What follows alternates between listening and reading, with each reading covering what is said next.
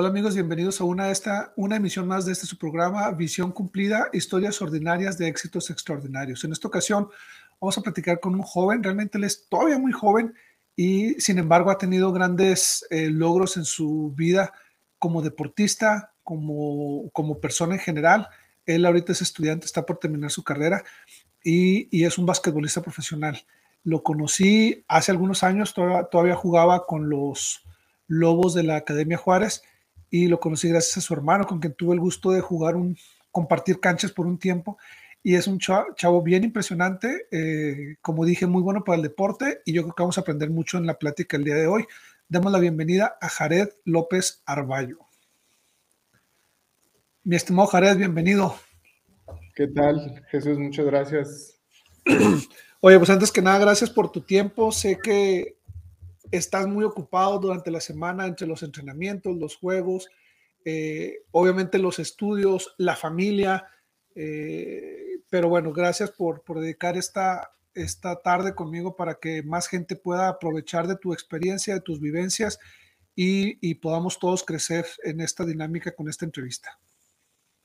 No, gracias a ti, Chuy. Este, gracias por permitirme estar aquí como tu invitado y pues bueno, adelante a platicar.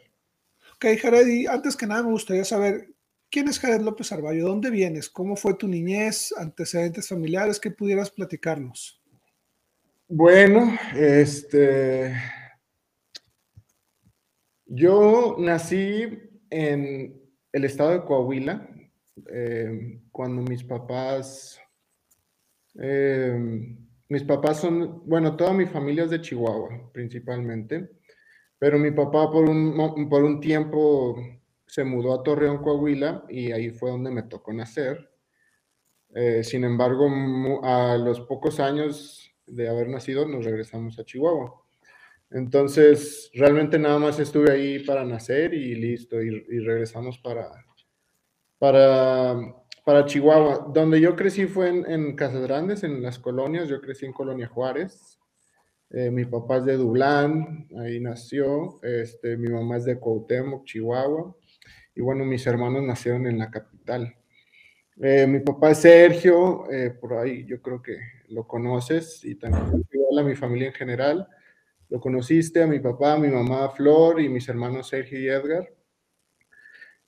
yo tuve mi infancia ahí en la colonia Juárez, tuve mm, este, muy buenas relaciones que hasta la fecha pues tengo.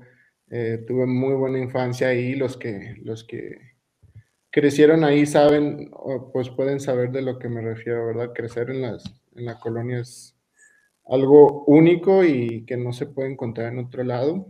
¿Qué, eh, es lo que, ¿Qué es lo que más te gustó de crecer en la colonia? Digo, yo sé que hacían muchas actividades afuera precisamente porque pues es un lugar pequeño y, y, es un lugar de alguna manera seguro, entonces hay muchos jardines, hay, hay canchas, entonces, ¿te la vivías jugando en, en, la calle, en las canchas o qué más hacían? Sí, pues como dices, es, es mucha la libertad que uno tiene desde muy niño, entonces andas este, con tus amigos para todos lados, este, en las motos, en las bicis, eh, nos íbamos al río, este, principalmente jugábamos muchos deportes porque como dices, no, eh, pues no hay mucho así que tú digas eh, qué hacer porque es un pueblo pequeño, pero por eso nos, este, nos involucramos mucho en los deportes. Entonces, eh, esa libertad que uno tiene como niño de hacer realmente lo que quiera y por la misma razón de que es muy seguro, pues es lo que nos regala una infancia muy bonita ahí, pues todo el ambiente eh, espiritual también que, que, podemos tener. Ok, entonces creces en la Academia Juárez, ahí estuviste, yo, yo, sé que jugaste para la, para la Academia, entonces ¿estuviste en la colonia todos esos años o saliste de ahí unos años y regresaste? Sí, mira, eh, yo hasta que tuve como, ¿qué fue? 10 mm, años, como por ahí de quinto de primaria, eh, mis papás tienen ahí unas complicaciones con, pues, con el tema del trabajo y tuvimos que mudarnos a, otra, a otro estado que fue Aguascalientes, donde también tengo eh, una buena parte de la familia de mi papá viviendo ahí. Entonces, se, nos mudamos para allá, ahí termino la primaria y empiezo mis primeros dos años de secundaria. Em, allá recibo el sacerdocio en la iglesia, ya entro a los hombres jóvenes. Em, y bueno, esos fueron tres años nada más los que estuvimos ahí. Fueron años importantes para, para mí, para mi familia, determinantes en muchas cosas que, que pasaron, ¿verdad? En el, futuro, pero eh, estando ahí fue un momento muy bonito porque em, en esos años, este, Edgar regresó de su misión, entonces, y Sergio, mi hermano, se había ya casado y tuvo que regresar a México unos años, entonces fue un momento donde toda la familia estuvo junto. Eh, desde hace muchos años que no estábamos, pues porque Sergio se fue a la misión y luego regresó, Edgar se fue, y hasta que, que, estuvimos esos tres años en Aguascalientes, o dos, porque Edgar estuvo pues por ahí de un año todavía en la misión, fueron años que mi familia recuerda mucho porque estuvimos juntos todos y, pasamos muchas experiencias muy bonitas eh, que nos hicieron crecer y, y, bueno, este, terminamos, este, Sergio se terminó regresando a Estados Unidos y, y nosotros nos regresamos de nuevo a, a, Chihuahua, donde yo regreso ahí otra vez a la Colonia Juárez y ya, ya me instalo en la Academia Juárez. Ahora una pregunta, entonces se llevan algunos años este, o sea, Edgar es mayor que tú algunos años, no están tan cercanos y Sergio me imagino que también. Sí, no, de hecho, Edgar es el que me sigue, me lleva ocho años, entonces sí me lleva algo y Sergio ya me lleva once años, entonces sí es una buena diferencia con mis hermanos. Sí, o sea, fuiste, fuiste como que el pilón, digo, ocho años después de Edgar sí es algo. Sí, sí, sí es algo. Ok, bueno, entonces viven en Aguascalientes, una bonita época porque se vuelven a ver los, toda la familia, están reunidos por un tiempo, regresan a Chihuahua y entonces tienen la oportunidad de regresar a, las colonias. Ingresas a la academia luego, luego, ¿ya traías el inglés por tu niñez o tuviste que tomar el año que tienen de, de soporte para el inglés? No, mira, yo realmente yo siempre he dicho que el momento donde yo aprendí inglés no fue en mi adolescencia ni más adelante, sino fue en mi, en mi etapa de mi niñez, en la escuelita donde está, que está ahí en la academia. Ahí es donde realmente se me inculcaron las bases del inglés y eso nunca se me, se me olvidó. O sea, aun cuando estuve, este, tal vez fuera unos años, yo regresé y sin ningún problema entré a la, a la Academia Juárez, sin tener que hacer ese año. ¿Y luego, luego entraste a los, a los equipos, a los deportes? O, porque sé que es difícil, sé que es muy competitivo, pero bueno, tú eres un atlético, tu papá lo era, Edgar lo es. Entonces yo no sé qué tan difícil o fácil fue ingresar a los representativos de la Academia Juárez. Mira, en ese, en ese entonces, este, yo tuve en Aguascalientes, bueno, desde niño jugué básquet, ¿no? Desde muy niño.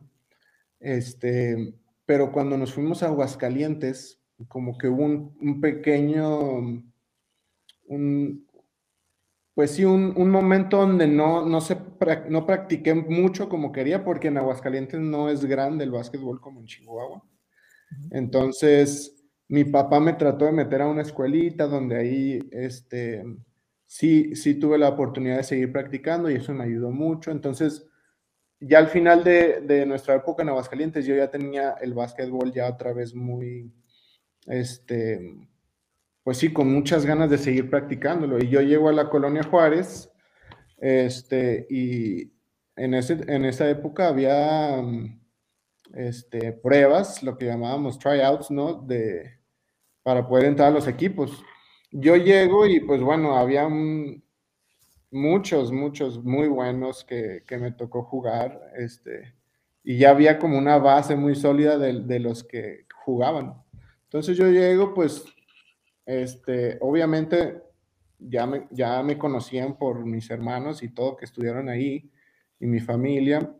Y eh, de eso, eso, de alguna forma me ayudó porque los entrenadores que me tocaron cuando yo llegué fueron algunos que le tocaron a Edgar y pues por haber, por haber conocido cómo jugaba Edgar, pues yo creo que tenían la, la, esperanza de que yo pudiera jugar más o menos este, igual o mejor y, y pues por eso me pusieron ahí un foco eh, verde para, para verme y, y, sí, o sea, hice las pruebas, quedé en, en ese primer año que fue tercero de secundaria, eh, quedé en, el equipo de, de, JV, le llamamos, que es el equipo menor.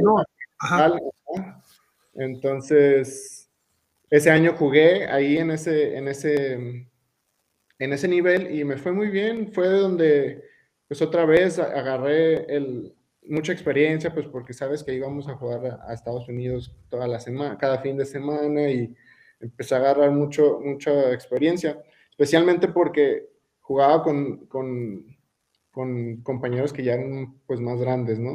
Este, entonces, me fue bien ese primer año, también siempre practiqué ah, eh, fútbol americano, practiqué el fútbol soccer, este, ese año, yo, ahí sí cuando yo llegué, pues no sabía mucho de fútbol americano como tal. Cuando estábamos chiquitos en la escuelita, sí, sí practiqué lo que fue el flag football, este, con banderitas y, y eso me, me, dio mucha noción, pero pues fue cuando estaba muy pequeño, ya cuando llegué, este, ya practicé el fútbol americano con, este, con los shoulder pads, con las, este, casco, ya era otra, otra cosa. Entonces, por un momento no, no tenía muchas ganas de practicar fútbol americano y, este, y no me iba a meter, la verdad, porque yo quería jugar nada más básquet. Pero pues ahí hay una cultura de, de, de deportistas donde si practicas un deporte, pues te puedes hacer mejor para el otro y en, en fin, o sea, es, es este, algo beneficioso y pues al fin uno de mis ahí familiares de uno de mis primos me convenció, entré y me fue muy bien ese primer año. ¿Qué este, posición jugabas? Yo jugué de receptor siempre. Receptor. El lado eh, ofensivo son los que, los que reciben más golpes, ¿no? Sí, sí. La verdad, sí, tuve, en americano tuve algunas, algunas lesiones por ahí, pero fue una época eh, bueno, el americano fue un deporte que me ayudó muchísimo, muchísimo, que al principio no sabía qué tanto me iba a ayudar, pero para mi vida, tal cual. Y, y al practicarlo, pues sí, sí aprendí muchas cosas, aprendí disciplina, aprendí muchísimas cosas. Entonces no me arrepiento de nada de haber jugado, este, pero sí nunca, nunca me vi persiguiendo este, más a futuro un futuro en ese deporte, ¿verdad? Aunque tal vez este, lo pudiera haber hecho, pero no, no me vi en, a largo plazo ahí por el hecho de que es un deporte un poco más peligroso, ¿no?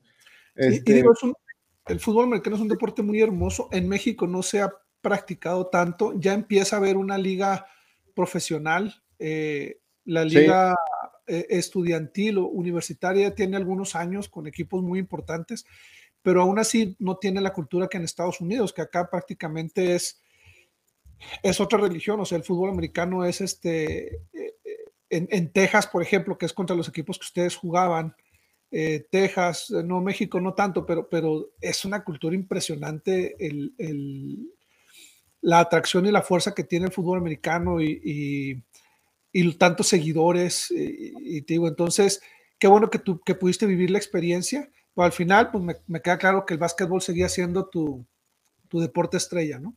Sí, sí, así es. Este, igual el fútbol americano es algo muy grande, especialmente ahí en las colonias, porque tiene mucha historia, este, pero eh, al final de cuentas decidí perseguir lo que desde niño me apasionó, que fue jugar básquet y el siguiente año eh, volví a hacer pruebas, pero ahora ya este, me eligieron para estar en el equipo mayor, que fui el, el único de mi generación, de mi grado, que, que pude entrar ese año. Este, y, y, de ahí ya estuve en el equipo mayor hasta terminar, hasta terminar la o sea, Tres años en el varsity. Tres años en varsity, sí, así es. Wow.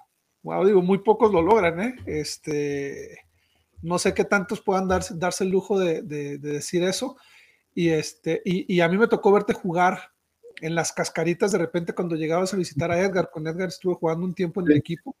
Yo ya, yo ya estaba un poquito más sentado en años, entonces, pues yo ya era, era un compañero de equipo, pero parecía más espectador, ¿no? Edgar era un jugador muy rápido y junto con algunos de los chavos con los que, con los que tirábamos cotorreo en Chihuahua, me tocó verte jugar cuando venías y la verdad es que eres un jugador muy rápido, tenías mucho brinco, muy atlético. Aquí la pregunta que me surge es, vamos a ver qué comenta después cuando salga la entrevista al aire. ¿Quién era mejor o quién es mejor, Edgar o tú? Mira, este, te voy a decir algo. Mi hermano Edgar eh, puede, puede que sea, o bueno, más bien es, o fue la persona que más me motivó a, a superarme. Eh, y no lo hizo diciéndome, vamos, tú puedes, no, lo hizo, este, ahora sí que compitiendo contra mí.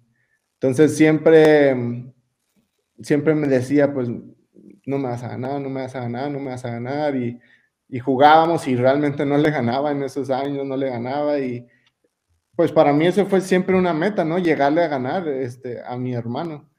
Este, primero a mi papá y después pasó lo mismo con mi hermano. Entonces, este... Sí, porque tu papá, que puede descanse, era bastante bueno también. O sea... muy bueno y jugó hasta, hasta que yo tengo memoria. O sea, él tenía sus 50 años y seguía jugando con nosotros y, y sin ningún problema. Entonces, eh, mi hermano este, me ayudó a, ver que, podía mejorar en ese aspecto.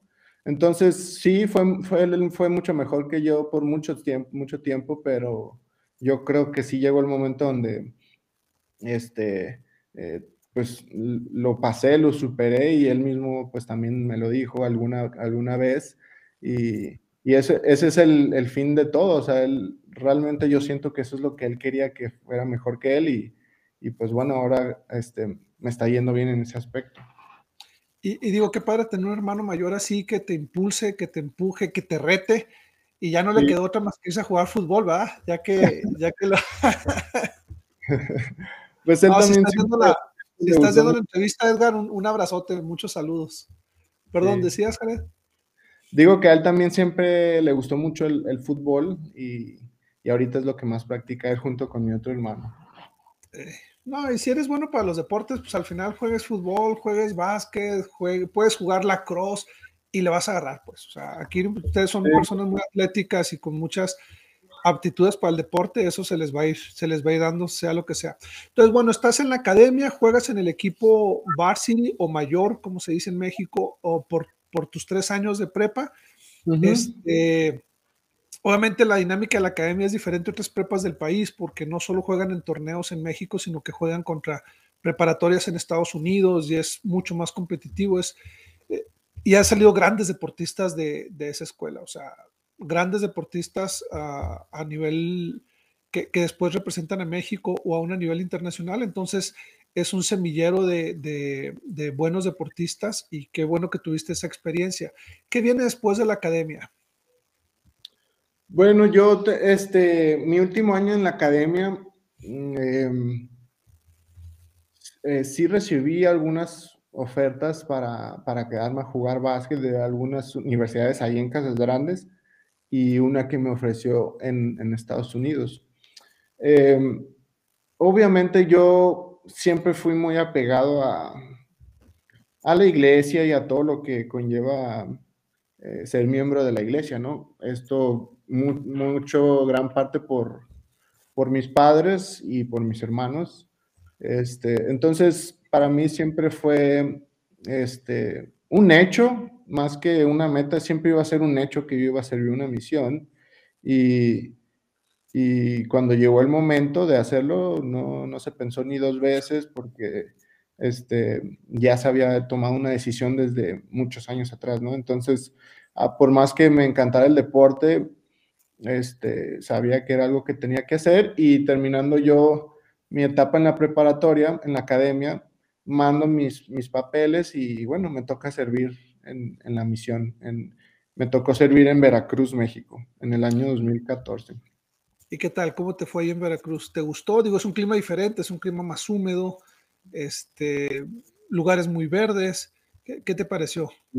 Sí, fíjate, para mí fue otra, otro mundo haber conocido Veracruz en esa etapa porque no me había tocado, era la primera vez que, por más loco que suene, era la primera vez que yo veía el mar. Y cuando yo vi el mar de, de Veracruz, este, me impresionó muchísimo. Este, el calor era un calor que nunca yo había sentido. Eh, es un clima muy húmedo. Entonces, fueron todo, todas las cosas nuevas para mí cuando fui a la misión. Eh, este, entonces me hizo abrir mi panorama de la vida, ¿no? Entonces, mm, la misión fue algo espectacular que, que nunca cambiaría por nada. Este, fue una experiencia muy hermosa. Este, me tocó un presidente de misión y su esposa increíbles, este, presidente Córdoba. Ellos son de Aguascalientes, precisamente. ¿Lo eh, llegaste a conocer cuando viviste allá o no? Fíjate que no, ellos ya se habían ido, pero, pero sí me tocó estar en la estaca donde él estuvo. Pero no, ya, ya, ya se habían ido ellos. Pero pues sí conocemos a mucha gente eh, mutua de, de, Aguascalientes. Ajá. Qué pequeño es el mundo, ¿no? ¿Cómo, Sí, sí, la verdad que sí, o sea, y, y, fue algo padre porque cuando me tocaba pues, platicar con él era un tema de conversación y fue algo, fue algo padre. Entonces, yo me encantó mi misión, este, pero este, siento que fue una etapa que me ayudó muchísimo, sin, sin lugar a dudas. Ah, qué bueno. Bueno, sirves la misión en Veracruz, estás dos años por allá, este, obviamente con todo lo, bueno, los retos que también se, ven en la misión, y regresas. ¿Qué, viene después en tu vida? ¿Luego, luego entraste a la universidad o decidiste esperarte? ¿Qué te hizo decidirte por, eh, por el básquetbol? Platícame un poco. Bueno, mira, un poco de contexto para saber por qué se tomó la decisión que se tomó terminando mi misión.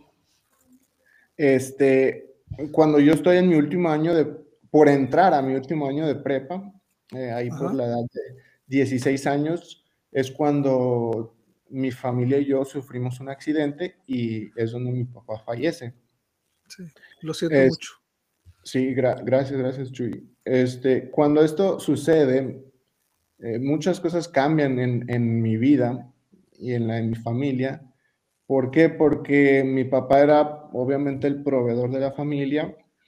Este, y yo estaba todavía en la prepa, o sea, fue, fue una época difícil porque mi hermano estaba en Estados Unidos, Edgar estaba en la capital de Chihuahua, o sea, estábamos un poco esparcidos y realmente yo solamente estaba con mi mamá en la colonia Juárez. Entonces, em, mi hermano mayor me, me, dice si me da la opción de irme a Estados Unidos, a a a estudiar ese último año de prepa para que no me quedara solo pues ahí. Y bueno, solo con mi madre y me dice, pues piénsalo, te puedes venir acá conmigo, estás eh, con, con, tus hermanos, mi mamá se viene también y, y, bueno, estamos acá todos, ¿no? Y por, al principio, este, no, ni lo dudé y, y había decidido que sí me iba a ir, pues porque estaba este, en una situación emocional muy difícil y... y, Oye, por perdón, perdón, por, perdón por la interrupción, pero además yo que tuve el gusto de conocer a tu papá, no solo era muy bueno para los deportes y estaba muy joven cuando pasó el accidente, sino que además era muy cercano a ustedes. Sí, demasiado. yo lo veía cómo se llevaba con ustedes, era como otro hermano, o sea, realmente había una, una relación envidiable entre tu papá y, y cualquiera de ustedes. Yo lo veía como, como, cómo se hablaban, cómo les conocía bien, cómo les apoyaba. Entonces debe haber sido una pérdida sumamente dura y esa decisión que me estás diciendo de, bueno, sigo en la academia o me voy, debe, debe haber sido una de, las decisiones más difíciles de tu vida. Sí, y fue, fue clave, yo siempre lo he sentido así, fue clave esa decisión que tomé a una edad muy joven y en una época muy difícil. Este, porque de ahí cambiaron muchas cosas, ¿verdad? Pero sí, como dices, mi papá siempre fue muy cercano a nosotros, este, y, y pues hasta ahorita es, ha sido una de las experiencias pues, más difíciles, si no la más difícil que he vivido. Este, y entonces cuando mi hermano me da, me, da esta opción, pues me dice, piénsalo, y, y ya cuando pasaron algunos días y que yo vi a algunos de mis amigos y todo ahí en la, en la academia. Y mi hermano me vio, este, pues, en un momento tan difícil me vio pues sonreír un poco, me vio reírme ahí con mis amigos y ya después habló conmigo y me dijo, pues mira, este, tal vez no sea tan mala idea que te quedes o que, porque pues aquí estás feliz, tienes amigos, estás en el deporte y sería un cambio total y radical que te vayas para allá, ¿no? En un, para que nomás estés un año. Sí, y, perdón, yo estoy de acuerdo con tu hermano, creo que fue la mejor decisión, porque por si este es un momento emocional difícil y en todos los sentidos, le agregas llegar a una prepa nueva directo a tu último año, eh, aunque eras muy bueno, difícilmente hubieras quedado en el equipo porque pues ya vienen ellos jugando por, años juntos, va a depender mucho del, entrenador y todo. Entonces yo, yo creo, y yo creo que la historia nos ha dado la razón de que fue la mejor decisión que pudiste haber tomado. Así es, así es, exactamente como lo comentas fue lo que, lo que pasó por mi mente y, y bueno, le dije, no, pues me quedo, este, no importa que esté aquí con mi madre solo, pero me quedo y termino y de aquí salgo de la misión. Entonces, eh, así fue. Entonces, ese contexto que doy, cuando yo termino mi misión, eh, ya no hay una razón para que yo me quede en Chihuahua realmente. Es porque ya no está mi papá, ya no está mi mamá, ya no están mis hermanos. Tengo toda mi familia, obviamente, extendida ahí, pero no hay una razón primordial que me haga quedarme en Chihuahua a estudiar o cosas así. Entonces mi hermano me dice, llegas tú de tu misión y te vienes conmigo, acá te doy trabajo y este, empiezas una vida acá. Entonces así fue, no se pensó dos veces. Llegué, este, me relevaron en Chihuahua, el presidente Oyarzabal eh, me releva y este, que no fue el presidente que me, que me sacó a mí, que fue el que me mandó, porque me relevan en Chihuahua, en la capital, y yo salí de, de Colonia Juárez, pero eh, me acuerdo mucho ese momento cuando llegué con él y me relevaron, muy, muy bonita experiencia. Y de ahí este, estuve unas semanas y nos fuimos a Estados Unidos. Allá, y allá empieza pues otra etapa de mi vida. Ok, te casas muy joven. ¿Conociste a tu esposa en Estados Unidos? Así es. Yo llegué a Estados Unidos, empiezo a trabajar con mi hermano, empiezo a, a conocer amistades, empiezo a salir, empiezo a... Este, realmente siempre lo, lo decía, no, no tenía planeado casarme rápido, este, pero cuando yo conozco a la, ahora mi esposa, Bárbara, este, no lo, fue un, una decisión que, que, no fue muy difícil de tomar. Y ahora no sabes la cantidad de gente que me pregunta que por qué me cansé tan joven. Es más porque estoy en un entorno donde la mayoría no son miembros y, es muy raro, ¿no? Esa, ahora esa decisión. Entonces, este, yo llego, pues la conozco a ella, a, mí me gustaba ir a bailar en, a un club ahí en Provo, que es muy famoso, eh, de, de, baile latino y etcétera. Y íbamos cada fin de semana, entonces un fin de semana la veo, la conozco y la invito a bailar. Y, y de ahí nos, nos, este, eh, nos conocemos y salimos a una primera cita, etcétera, y hasta que nos hicimos novios y ya después este, nos, nos casamos.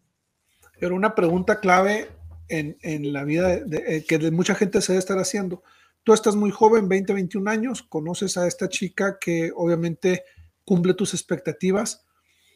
¿Tenías, miedo en cuanto, ¿Tenías miedo en cuanto a lo económico, Jared? O sea, ¿Qué pasó por tu mente en ese momento? Todavía no tenías estudios, todavía no tenías una certeza de que, de que te iba a ir bien. Este, ¿cómo, es que, ¿Cómo es que tomas una decisión con, con tanto valor? Quisiera saber qué pasó por tu mente en esos momentos al respecto. Sí, pues fíjate, cuando la conocí, este, ella también trabajaba, entonces era algo que, que nos daba un poco de seguridad que los dos teníamos trabajo. Em, entonces, este, realmente no, no fue algo que me preocupó porque sabía que íbamos a tener trabajo todavía por varios años. Y con los sueldos que teníamos los dos, pues, las, la vivíamos bien, o sea, este, no, no, no era que teníamos mucho dinero, pero, pero sobrevivíamos muy bien, pero pues sí trabajábamos los dos, o sea, eso era, eso era algo clave. Entonces, eh, al tomar esa decisión, pues eso me daba mucha certeza de que todo iba a estar bien, aparte de que eh, pues uno siempre confía que haciendo las cosas bien, eh, pues el Señor nos va a bendecir en muchos aspectos de, la vida. Y, yo ya tenía eso comprobado, entonces, agrupando todo eso, pues tomé mi decisión y, nos fue bien esos primeros años de matrimonio. Y, mis respetos, porque al final eh, estás demostrando un momento de mucha fe, tanto, tanto de tu parte como de tu esposa. Y bueno, yo, sé que tenías el ejemplo de, Sergio, de Edgar, de tus hermanos, y de alguna manera el apoyo, ¿no? O sea, sabías que podías contar con ellos, pero pues al final eh, me hace admirarte por eh, el momento de gran fe que tuvieron, ¿no? Ahora, se casan jovencitos, este, 21 años, si, no me equivoco, Y, y, empiezan su vida ya, ya juntos. ¿Qué los trajo de regreso a México?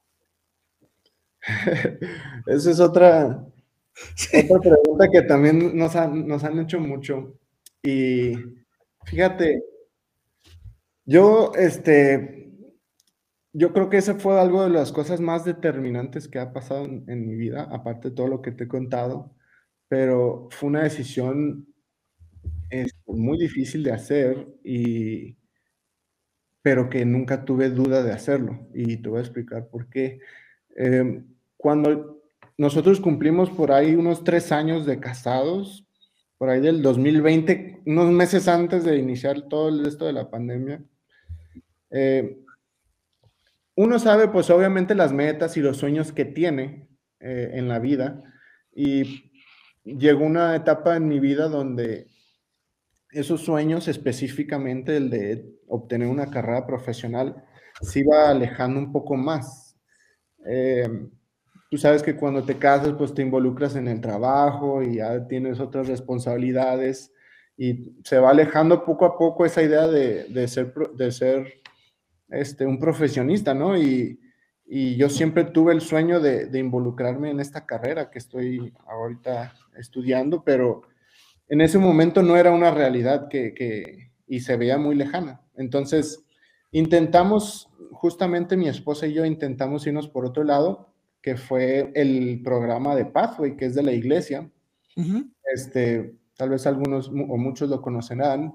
Eh, hicimos este año de Pathway, lo terminamos y tal vez era encaminado hacia lo que yo quería hacer, pero no me estaba llenando este, pues ese, ¿cómo te explico? No, no era lo que yo ese Anhelo, ese deseo. Ese anhelo, exacto, no era lo que yo sentía que, me estaba llenando y que, me fuera a dar este, felicidad en el futuro. Entonces, eh, yo en una, en una noche le hablo con mi esposa Bárbara y le digo, y le explico estos sentimientos y le digo, es que yo quiero estudiar lo que yo quiero estudiar, que era terapia física, y quiero hacerlo, este, ya no quiero que pase más tiempo, pues. Y entonces, este, mi esposa estaba, incluso estaba embarazada en, eso, en esos momentos de nuestra primera hija, y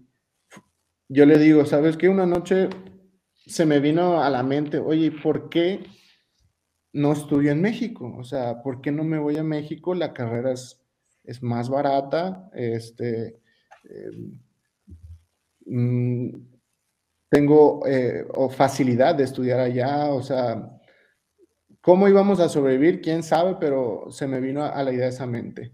Entonces, esa, eh, a, la, a la mente esa idea. Entonces, yo cuando yo hablo con ella le digo, oye, ¿Qué te parece la idea de irnos a México? Así, así tal cual se lo dije. ¿Qué te parece la idea de irnos a México? Ella nunca había salido de México, perdón, de Estados Unidos en su vida. Este, y yo le platico esto, le platico mi plan, quiero estudiar en México, encontré una universidad acá en Guadalajara, eh, muy, con un muy buen programa de fisioterapia, este, me puedo involucrar otra vez en el deporte, que también ese sueño pues estaba, estaba más lejos todavía, ¿no? Ya, ya estaba casi, extinto y, y, tal vez me puedo involucrar otra vez en el deporte eh, y pues bueno, ella lo, lo, lo, cuando lo escuchó dice, pues no me suena una mala idea, dice, pero pues vamos a ver estas cosas y, y no le tomó mucho tiempo para, para apoyarme, o sea, por más loco que sea, e, ella estuvo 100% arriba del barco y, fue la que más me apoyó en todo esto. Después pasan, eh, pasa a, comentarle pues a nuestras familias todo esto del plan que teníamos. Y ahí es donde encontramos un cierto, eh, una cierta barrera de opiniones contrarias, ¿no?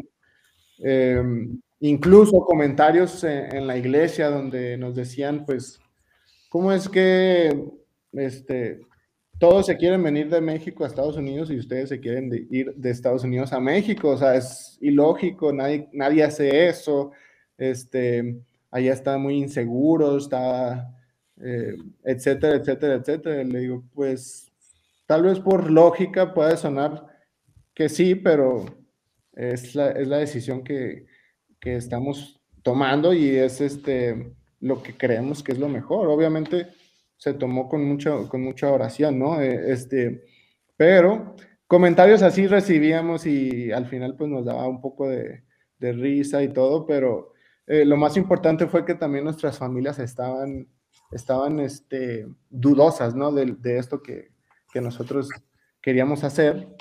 Y hasta que yo una vez le platicé a mi familia que era, pues, que era en serio, que vamos en serio, que sí nos vamos a ir, sí voy a empezar la escuela, sí voy a, sí estoy buscando ya dónde vivir, sí estoy planeando ya irme, hasta que se hizo un hecho realmente.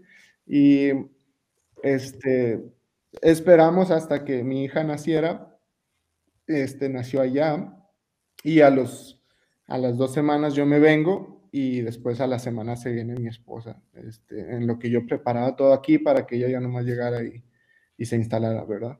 Entonces, em, en ese momento, eh, Chuy, yo no sabía por qué, por qué me tenía que venir a México, este, eh, por un momento sí dije, pues así como la gente dice, o sea, sí suena muy loco esto, nos estamos separando de nuestras familias, mi esposa se está separando de su familia, que nunca lo ha hecho, está yendo a un país que jamás ha conocido, a eh, una cultura nueva y este, pero nunca dudé de, los sentimientos que, tuve y, lo hicimos, lo hicimos y llegamos acá.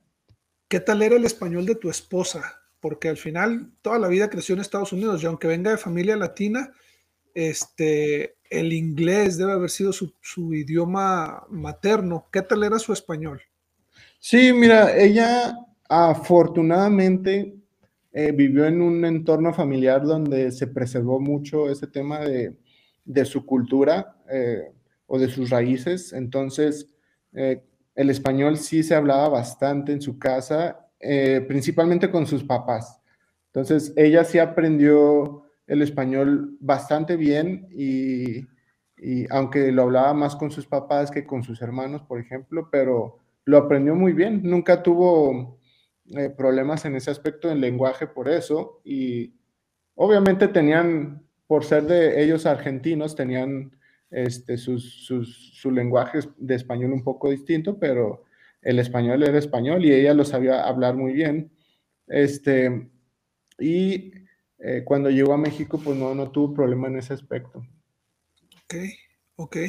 Y bueno, una decisión difícil, como dices, contrario a lo que mucha gente busca, que es venirse para acá y se, se van a México. Este, ¿Cómo terminas jugando para el equipo de los mariachis? Eh, jugando básquetbol profesional? ¿Cómo se da esa oportunidad en tu vida? Porque tenías años sin jugar de manera, este, ¿cómo decirlo? De manera constante, ¿no? O sea, sin, entrenar o sin estar en un equipo, desde que saliste de la prepa. Ajá. Exacto, sí, este, pues mira, ese fue algo que, pues una bendición muy grande que me pasó. Eh, ¿Cómo fue? Yo cuando llego a Guadalajara, mi intención era jugar con mi universidad, que es la Universidad del Valle de México, aquí en Zapopan. Por temas de la pandemia y muchas cosas que pasaron, ya mi edad no, no me permitía continuar en la universidad jugando, porque pues sabes que hay ahí este, cláusulas de edad y todo para jugar con la universidad. Entonces, cuando eso pasa, desde que ya se me bloquea esa oportunidad con la universidad, pues me da un bajón muy grande porque yo tenía realmente ya nomás uno, y, uno o dos años que me quedaban de, de universidad para poder aprovecharlos. Entonces, la pandemia me quita eso. Y... Okay, una pregunta, ¿jugaste algún año en la universidad o ningún año pudiste jugar con ellos? No, no pude. Solamente fui a, a, un torneo que es el nacional, pero este es como aparte de la Liga Estudiantil Nacional de México. Entonces, así oficial no pude jugar bien con la, con la VM. Entonces, de ahí, ahí es donde otra vez dije, pues bueno, entonces tal vez el básquetbol ya no es para mí, o sea, no, no, no se me dio nunca la oportunidad de seguir eh, eh, un proyecto o algo que me llevara o me catapultara a otro, a otro nivel, ¿no? Em, que si yo hubiera jugado en la, en la, universidad esos dos años, pues muy fácil me hubiera dado a conocer este, por, por aquí en México, por las demás universidades, por los demás equipos, y tal vez hubiera tenido otras facilidades, ¿no?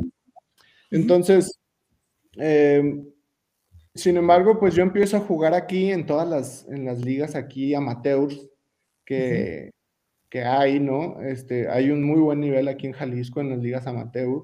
Y yo me empiezo a desenvolver en ese ambiente basquetbolístico, entro al mundo del básquet aquí en, aquí en Guadalajara y, y empiezo a hacer amistades, empiezo a hacer conexiones, que un amigo me invita a jugar allá, otro me invita allá, y hasta que un día eh, con un rival que yo me enfrenté precisamente, que, era, que es un jugador muy bueno aquí y también juega con mis mariachis, eh, me habla de un proyecto que van a iniciar, es un era un proyecto nuevo que se llamaba Mariachis Basketball y, iban a iniciar en la liga de, de del Bajío.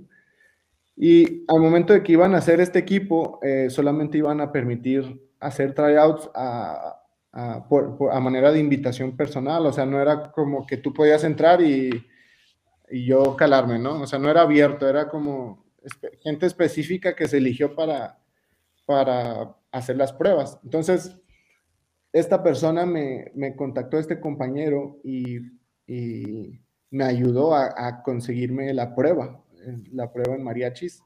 y, y, yo fui, este, con, ya tenía, sí, mucho fogueo en el básquet, pues porque jugaba mucho, pero pues así amateur, ¿no? En las ligas de aquí nomás.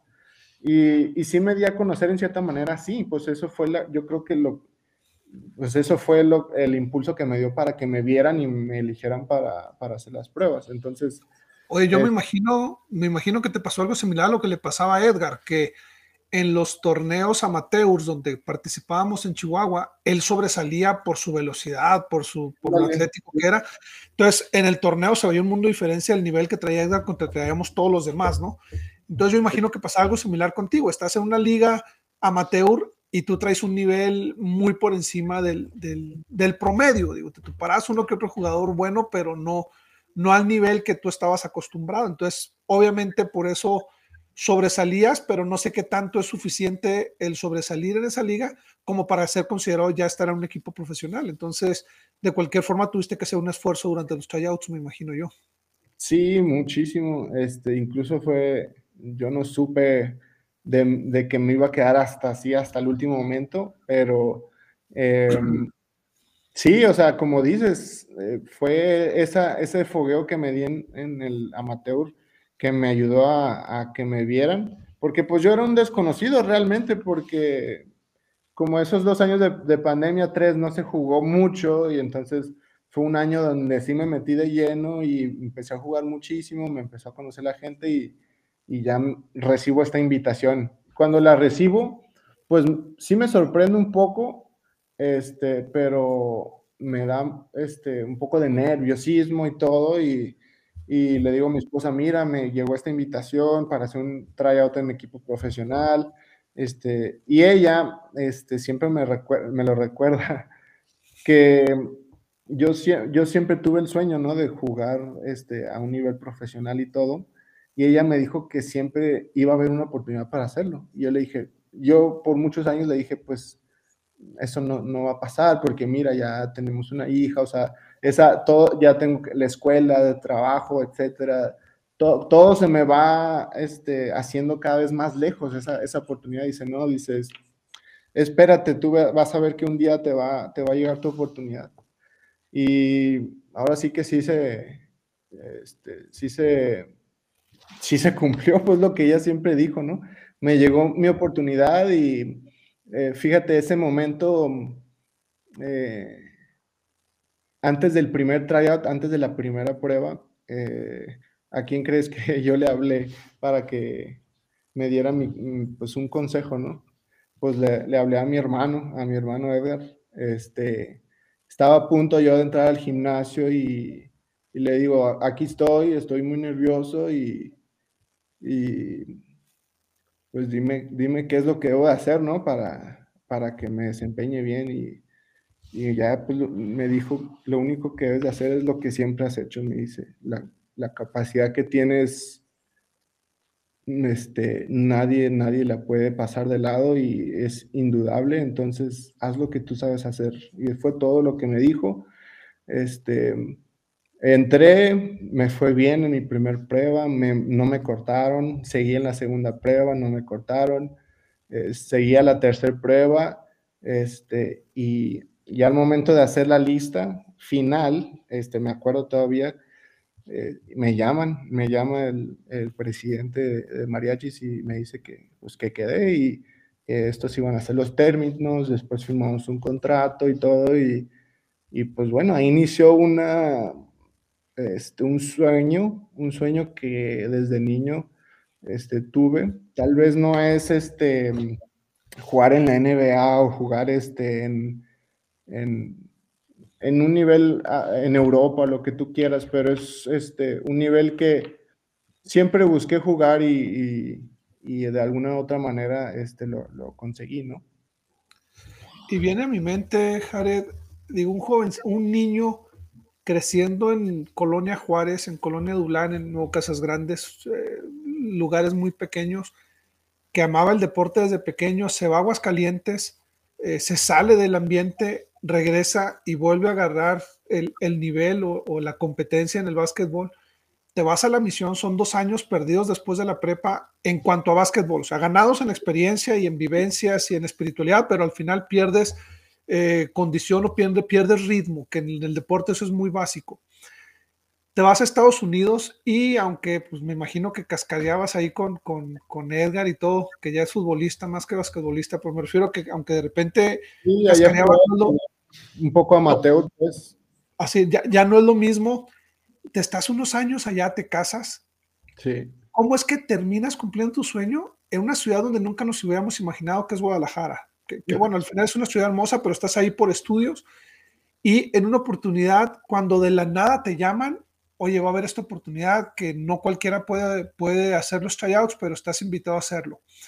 Eso a mí en lo personal me demuestra dos cosas. Uno, cuando te sigues esforzando en tu vida por hacer las cosas de la manera correcta, oportunidades siempre van a haber. Dos, actuaste con mucha fe al casarte, al irte a México, al irte a la misión. o sea, durante toda tu vida al decidir quedarte en la Academia Juárez y no irte tu último año a Estados Unidos como te invitaban a hacerlo. So, durante toda tu vida has tenido momentos cruciales y has tenido que tomar una decisión y, creo yo que hasta ahorita la decisión que has tomado ha sido una decisión con fe. Y otra cosa que me viene a la mente es el apoyo incondicional de tu familia, o sea, el apoyo de, Edgar, de tu hermano, de Sergio también, pero el apoyo de tu esposa. O sea, el que ella te diga, me quiero a México, vámonos Oye, que quiero hacer los tryouts, hazlos. Oye, que quiero, adelante. Entonces yo creo que esos, esos puntos han sido trascendentales en que hoy en día estés viviendo tu sueño. Porque al final es eso, o sea, estás por terminar la carrera que siempre quisiste y estás jugando un básquetbol profesional. es el sueño que tenías de niño y yo creo que eso es algo súper rescatable porque estás joven, o sea, tienes una vida por delante y has logrado hasta ahorita el cumplir esos anhelos que tenías de niño. Sí, sí, exacto. Pues, ¿qué, ¿qué, más puedo pedir? O sea, estoy viviendo una etapa muy, muy bonita en todos los aspectos de mi vida. Tuve este, recientemente fui un relevado de un llamamiento de varios años en un obispado, entonces eh, han sido cosas muy, muy padres las que estoy viviendo y las que me quedan todavía, pero eh, como dices, han sido etapas en mi vida donde he tenido que tomar decisiones eh, y creo que en, el momento en que las tomamos, tal vez este, no, no sepamos todavía el, lo que va a pasar con esta decisión, pero si estamos seguros de hacerla y estamos confiados que, que Dios nos va a ayudar, entonces a medida que va progresando el, este, eh, la consecuencia de tu decisión, pues te vas dando cuenta que, fue la correcta o, que no. Entonces, em, han sido, pero como comentas, o sea, son gente...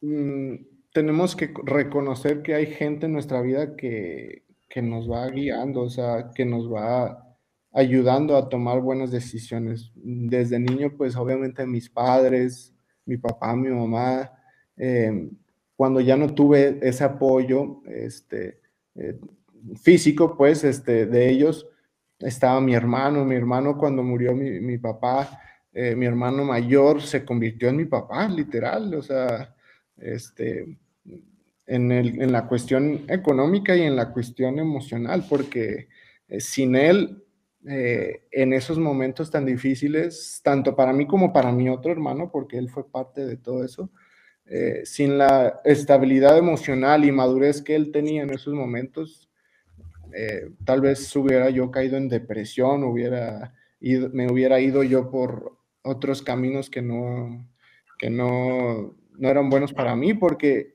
yo ese último año de prepa, pues ya realmente viví muy, muy independiente en el sentido de que nadie veía qué hacía, nadie veía este, si tomaba, tomaba o, no, o no tomaba, si fumaba o no fumaba, si nadie me, no tenía yo este, una red protectora que me, que me estuviera diciendo, eh, tal vez, oye, no, porque yo ya había tenido este, una, una formación este, que mi padre me dio precisamente, mi papá, que, que no hubo necesidad de que en el futuro eh, yo me encontrara en situaciones difíciles. Entonces, eh, afortunadamente siempre eh, tomé las mejores decisiones que yo creí que eran las yo, que yo pensaba. Obviamente tomé muchas muy malas, pero a grandes rasgos me mantuve firme en lo que yo creía que era bueno, que era mantenerme en la iglesia y,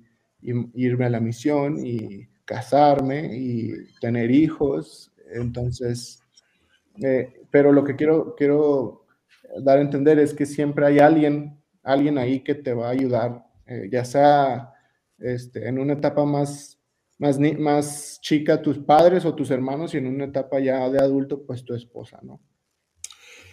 Y ahora, Jared, ahorita que decías que hubo un momento en que estabas solo, que, que, pudiste haber hecho lo que quisieras y no tenías nadie que te estuviera, que estuviera encima de ti, este, cuidándote, por decirlo de alguna manera.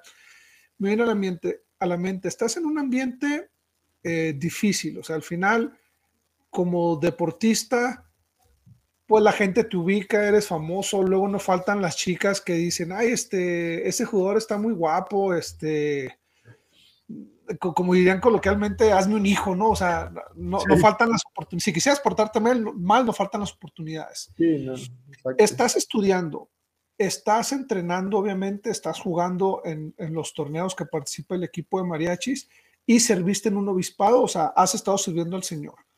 ¿Cómo le haces para mantenerte limpio aún en un ambiente tan difícil ¿Y cómo le haces para administrar tu tiempo para cumplir con todas estas responsabilidades como esposo, como padre, como jugador, como estudiante, como miembro de la iglesia sirviendo en algún llamamiento? ¿Cómo le haces para mantener un equilibrio en, en estas cosas? Bueno, eh, yo creo que el tema de mantenerme Pues ahora sí que eh, con un, esfuerzo, ¿no? Más que nada, un esfuerzo de mantenerse uno firme. Es algo que eh, no, no, es nuevo para mí, o sea, ahora que estoy casado o que este, estoy jugando en, con, eh, en otro nivel o lo que sea, no es nuevo porque siempre tuve, siempre viví en ese ambiente, ¿no? Aunque en la academia es otra cosa, pero también tenía muchos amigos no miembros, este, tenía muchos amigos que hacían otras cosas que yo hacía, que no necesariamente están mal, pero yo no los hacía. Entonces, eh, no es este, eh, algo nuevo para mí ese tema, entonces es, es este, sencillo poder eh, seguir con esos principios y esos, esos, esas decisiones, ¿no?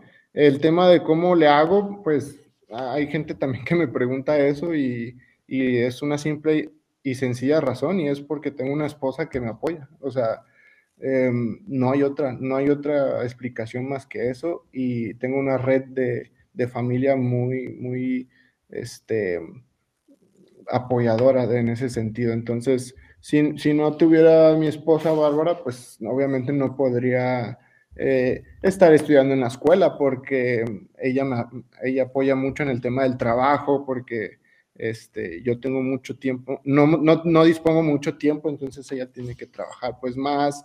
Eh, afortunadamente el básquetbol ahora es mi trabajo, entonces eh, pues de esa manera puedo yo em, este, pues ayudar, ¿no? Un poco en ese sentido.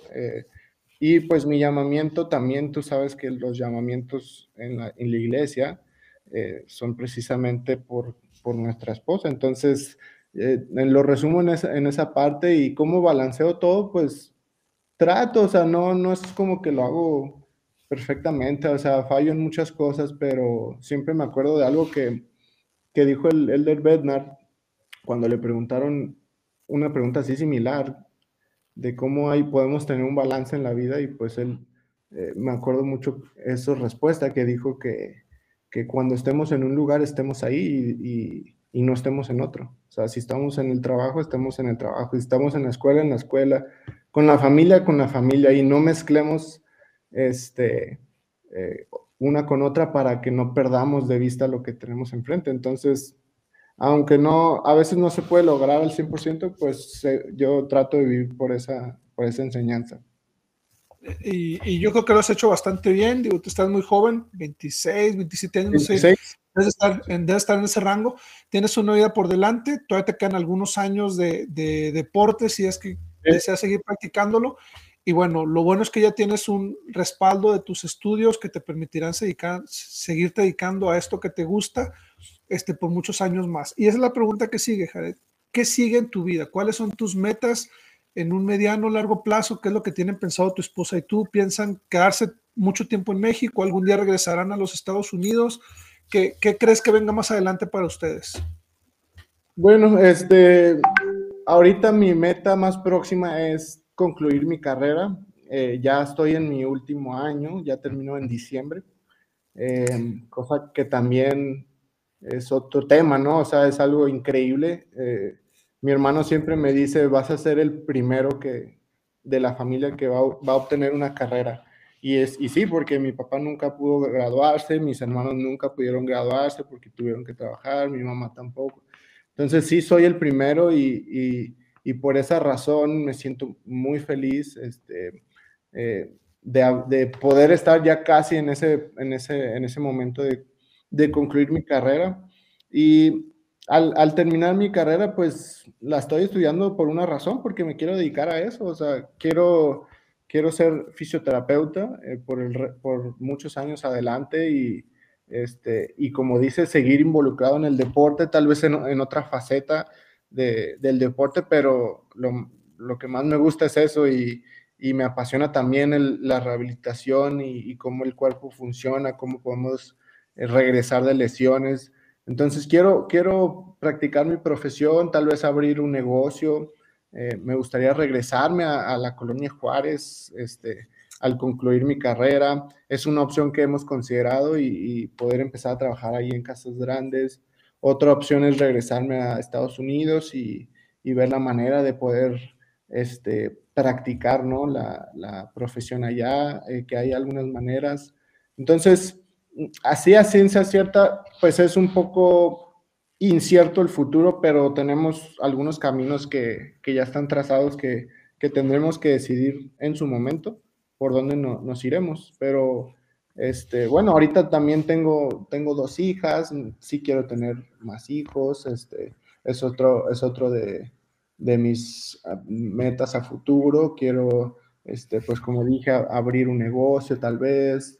Y bueno, muchas, muchas, este, eh, otras cosas que, que, pueden venir más a futuro. Me gustaría también involucrarme en, un, en, su momento en la academia, tal vez este, ahora siendo entrenador de, de, básquet ahí. Eh, eh, y son cosas que en mi mente me gustaría hacer, ¿sabes? Entonces, no sé, a ver lo que, lo, que, lo que el Señor tenga preparado para nosotros. Digo, tal parece que durante la vida seguirás teniendo encrucijadas en donde tendrás que tomar una decisión, nos vamos para acá, nos vamos para allá. Pero eso es lo maravilloso de esta vida. Eh, muchas veces terminamos en donde menos nos imaginamos, pero el Señor nos va llevando de la mano y nos va puliendo y nos va, nos va mejorando. Y creo que hasta ahorita lo has hecho muy bien, has tomado muy buenas decisiones. Se ve con, con los logros que has tenido, con la carrera que estás por terminar, con tu familia y este, y, bueno, yo creo que tu papá, tu mamá, donde quiera que estén, este, deben estar muy orgullosos de ti, como tus hermanos lo están, como tu esposa lo está y como tus niñas lo están en este momento. Por último, este, Jared, hay probablemente ve este programa algún muchachito que, que le gusta el básquetbol, le gusta el fútbol, le gusta el béisbol, que está practicando todos los días, que combina estudios con, con escuela y que sueña, como tú lo soñaste en su momento, con algún día ser un basquetbolista o un beisbolista, futbolista, un deportista profesional.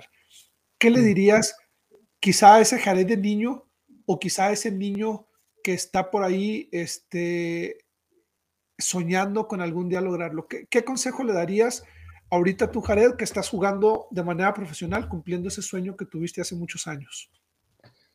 Fíjate, lo que yo les diría es este algo que tal vez por muchos años yo pensé y, y que ahora veo que no, no, debe ser así y es poner a la, a la iglesia como excusa para no cumplir nuestros sueños, ¿no? Em, probablemente creciendo, antes, muchas veces me dijeron que, este, pues no, no era algo importante jugar deporte, no era algo, o no lo iba a lograr porque pues tenía que ir a la misión o este, me, me tenía que casar o lo que sea. Y de cierta manera, pues como que era un bloqueo, ¿no? De, de poder cumplir tus metas, eh, en este caso mías deportivas, pero puede aplicar para cualquier otra cosa. Entonces, eh, yo quiero decirle a, esos niños o a esos jóvenes que si, son buenos en un deporte y este, tienen un buen futuro en él, eh, que la iglesia no es ningún impedimento para que ellos lleguen a donde quieren llegar, que más bien es un impulso, o sea, este, a medida que tú cumplas con el Señor, no solamente van a venir bendiciones espirituales, sino deportivas también, o eh, del, ámbito en que tú te involucres. Entonces, no pongamos al Señor como excusa, a la iglesia, al servicio en la iglesia como excusa de no poder cumplir nuestros sueños, sino que lo pongamos como el medio de poder cumplirlos. Y este, eso es lo que por muchos años me tuvo tal vez atrapado en mi mente en decir, no lo voy a lograr, no lo voy a lograr, no lo voy a lograr. Pero cuando vi que que, no era así, que se vino una oportunidad y se vino otra y otra. Entonces vi que a medida que yo me esforzaba más con el Señor, más oportunidades venían y, y, que eh, nuestros sueños sí son compatibles con, con, nuestras creencias, con nuestros valores y, y que este, no, no pongamos esa barrera nosotros de decir es que para poder ser deportista en primera división tengo que dejar la iglesia. Pues no, no es así. Entonces, eso es lo que, lo que me gustaría decirles. Y, digo, ahorita que comentabas que acabas de ser relevado de haber servido en un obispado, eso es una muestra más de que puedes ser un jugador profesional de, o un deportista profesional y seguir sirviendo al Señor, encontrar el tiempo para beneficiar a los hermanos de tu barrio, etcétera. Te agradezco mucho tu tiempo, Jared. Sé que, digo, siendo estudiante, siendo padre, siendo esposo, eh, jugador profesional, es difícil que encuentres un, tiempo y te agradezco mucho que lo hayas destinado. Yo estoy seguro que muchas personas que, están que van a ver esta entrevista eh, cuando se transmita o que vean esta, esta transmisión, se van a beneficiar de tus palabras, de tu ejemplo. Y, gracias porque, como te decía ahorita, has hecho las cosas bien y esperemos que siga así por muchos años. Un último consejo que quieras darnos a, quieras dar a nuestra audiencia, Jared. No, pues primero agradecerte a ti, Chuy, por, por, esta entrevista. Este, fue algo muy, pues muy, muy especial el poder compartir eh, pues mi vida, ¿no? En, en, este que es tu foro y ojalá que pueda seguir creciendo también en ese aspecto, ese proyecto que tienes y, y, y agradecerte por, por haberme incluido en eso, nada más, es lo único.